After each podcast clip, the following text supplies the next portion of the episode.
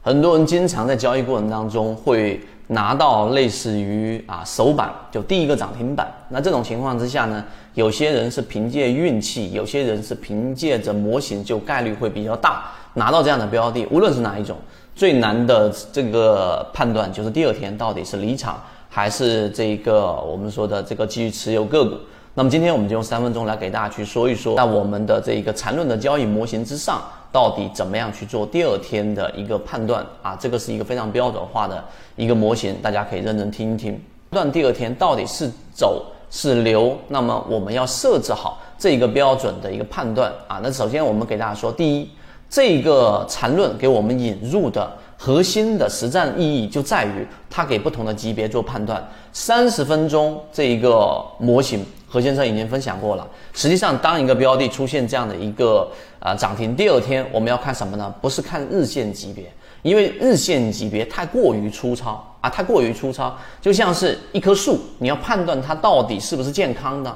你不能隔着一百米看这棵树，你就觉得啊，这棵树我看的树叶还是绿的，它就是健康的。你非得走到非常近的距离，然后看一看它的根，看一看它的树干到底有没有蛀虫等等这一些因素。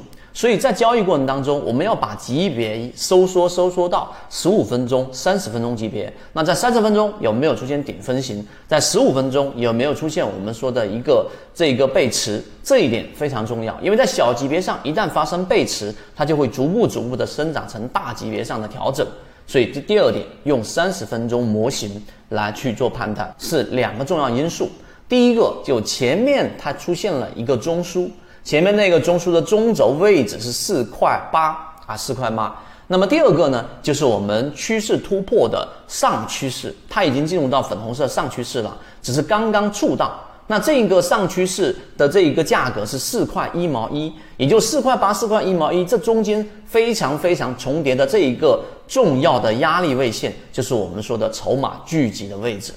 这是第二啊，我们要做好这个判断的。当你明确知道一个筹码最具这一个密集度的一个区域的时候，尤其是这个这个区域几乎可以把它判断为一根线，就四块八这个价格的时候，那么你要看的是什么？是看它后面的力度。那当然，我要说的另外一个话题就是环境。缠论交易，大家都会有一个误区，就是会认为只要在大盘不是特别坏的情况之下，我任何情况之下用缠论都是有效的。其实答案并不是这样，为什么呢？因为第一类型买点和第二类型买点和第三类型买点，它的生长阻力是不一样的。你现在可以停下视频思考一下，到底是第一类型买点阻力大，还是第二类型买买点阻力大，还是第三类型啊？那答案一定是第一类型。为什么呢？一个趋势由向下趋势转变为向上趋势，它这个时候是需要巨大的推动力的。你可以想象一个巨石从山上滚下来，在不断不断的加速。这个时候你去推动它，去把它这个加速度减到为零，那这个时候的推力一定是最大的，因为你要把这一个它整个冲下来的这个冲量要给抵抵消掉，那这是第一个第一类型买点，所以它这一个过程当中所需要的推动力是不一样的。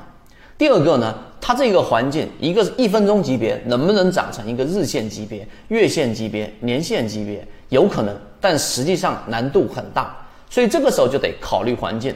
用刚才我们描述那几个重要的关键点，对吧？那么最后得出一个结论：机会大于风险。为什么？因为大盘啊，因为大盘的环境基于两个点：第一，大盘流动资金持续翻红，在我们可以操作的区域范围之内，所以在大盘环境好的情况之下，那么这种交易啊，小级别市场成为大级别的这种概率会比较大。第二类型啊，就是这一个标的和大盘所处的环境是不是匹配？举个例子，现在是控盘拉升行情。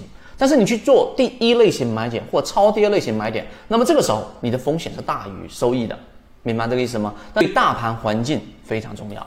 好，今天我讲的这个点比较多，那并且我们是精简、精简再精简的，大家可以重复再看这个视频，把我们所讲的每一个小的细节和分支摘出来，然后跟自己的交易模式匹配，看是不是如此，是不是这样子。好，今天讲这么多，和你一起终身进化。